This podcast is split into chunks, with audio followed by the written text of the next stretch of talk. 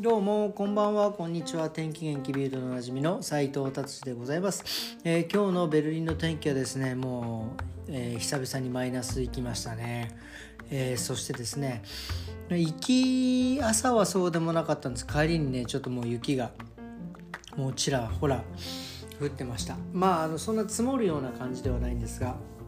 もうね手が本当にかじかむ。久々に冬来たっていう感じの、えー、天気でございました、えー、ではですねビルド気になる記事いってみたいと思います。えー、まあ冬冬ですね。まあ車ですね。冬タイヤ、ね、着用義務はあるのでしょうかってこれ。これあの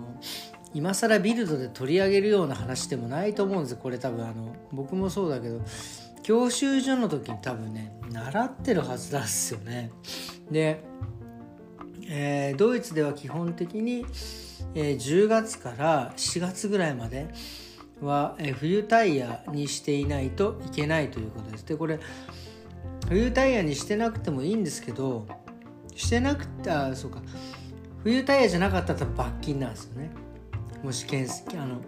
チェックされて。ただえー、なんだろう。冬タイヤじゃないこの期間の10月から4月の間で冬タイヤじゃなくて事故った場合保険が下りないっていうね、えー、ことがあります。なのでですね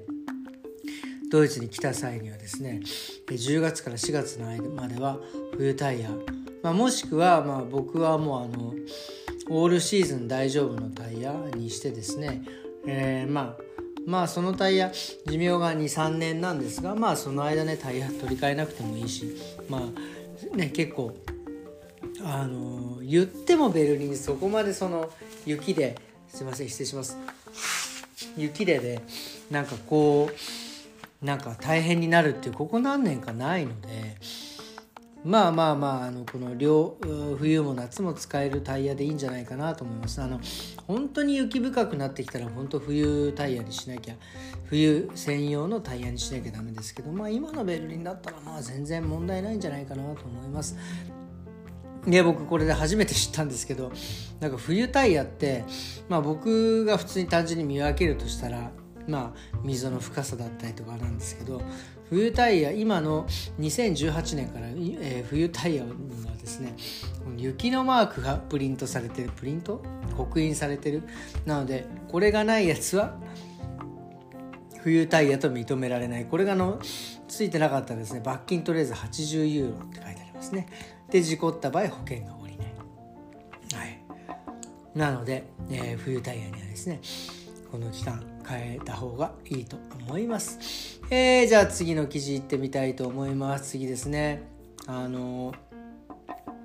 もうね、この時期はドイツはですね、ウィンタースポーツが本当にね、盛んで、僕もドイツ来てからですかね、なんか本当にあの、なんかウィンタースポーツっていろいろあるんですよね。ウィンタースポーツスキー要はクロスカントリーもそうだし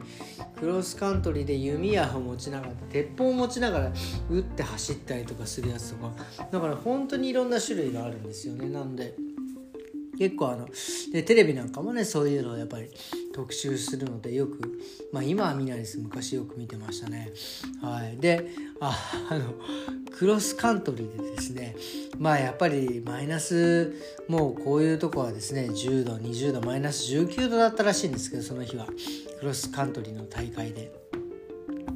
えー、フィンランドのですねフィンランドで行われてでスウェーデン人のですね方のですね本当にちょっとこれ言いづらいんですけど言いづらいんだったらこの記事取り上げるなっていう感じなんですけど、まあ、マイナス19度ですね、まあ、まあいわゆるあの男性のですね、えー、性器がね固まっちゃったっていうねペニスが凍っちゃったっていう記事でございます。これはどんな感じなんでしょうね。あの多分相当痛かったと思いますよこれ。あのいわゆる僕野球ねやってて、まあ、キャッチャーだったんですけどあのキャッチャーですねやっぱりそのボールがねいわゆるそういう股間に当たったりするんですそうするともうねもういわゆるボールがボールに当たった瞬間もう半端ないんですよ。それが凍って感覚がななくなっちゃうってもうもうなんかそのまあいわゆるその選手凍ってしまった選手はですねえー、もうとにかく10分間横たわってですねあのペニスを温めたってこれどうやって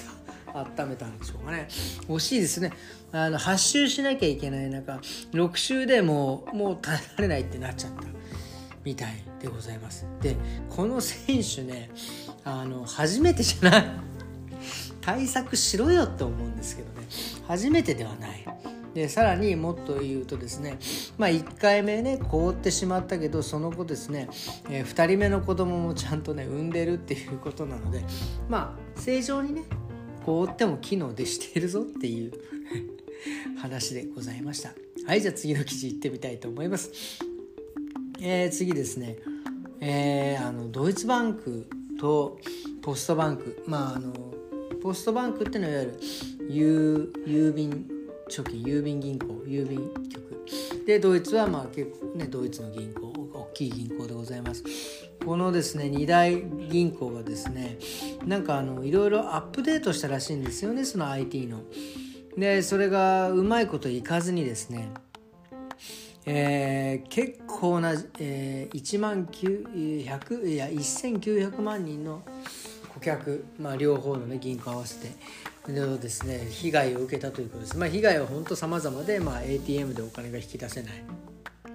だからオンラインで、えー、物が買えない。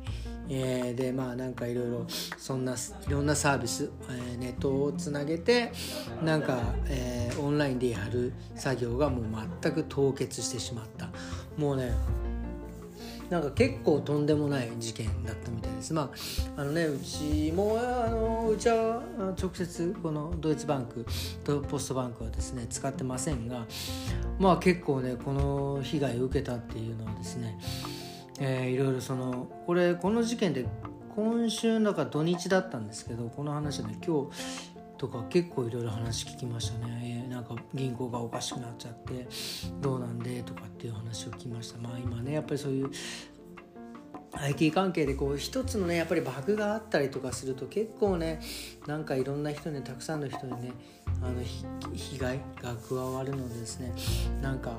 難しいですよね。うん。はい、えー、ということでですね、えー、ビルド今日はこんな感じでですね終わりにしたいと思います。今日はですね、えーと、うちのですね、えー、モコ大先生モコさん、えー、サモエドのねもう6ヶ月のお犬さんなんですけどねまあちょっとこれね食事中にこれこのラジオ聞く人ってあんまりいないと思うんですがえっ、ー、とですね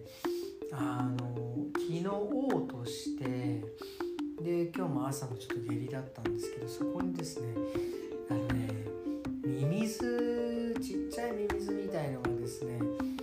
超入ってるんですよ。もうそれ調べたら犬海中って言ってもなんかとてつもない、まあ、いわゆるあのあれですね寄生虫ですよね。でまあ寄生虫もなんかいろいろ遺伝だったりとか遺伝というかそのお母さんのね母乳の中に入ってたとかまあなんかあとはそういう幼虫とか卵をですね他の犬の糞についててそれをちょっと舐めちゃったりとかってまあ本当に一瞬で、えー、映るんですよ。でこれですねいやマジですごかったです。このぐにゅぐにゅ動くっていう。あれはなんかうち僕は釣りやらないんですけど僕のおじいちゃんがね釣りをよくやっててその釣りにつける餌のなんか超ちっちゃいミミズみたいなやつ、まあ、ありえないっすよね。本当にもう。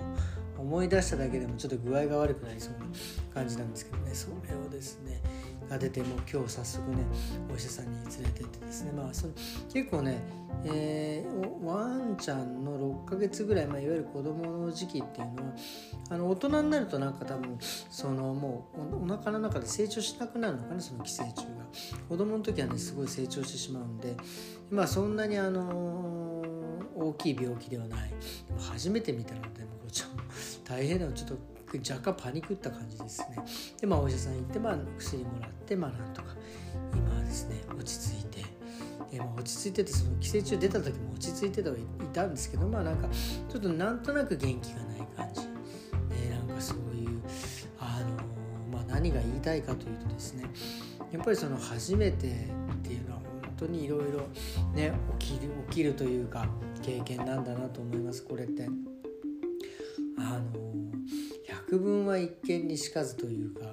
一回人間って経験するとやっぱりその学習やっぱりするんでまあ多分次起きた時はそんなにあのびっくりはしないと思うんですけど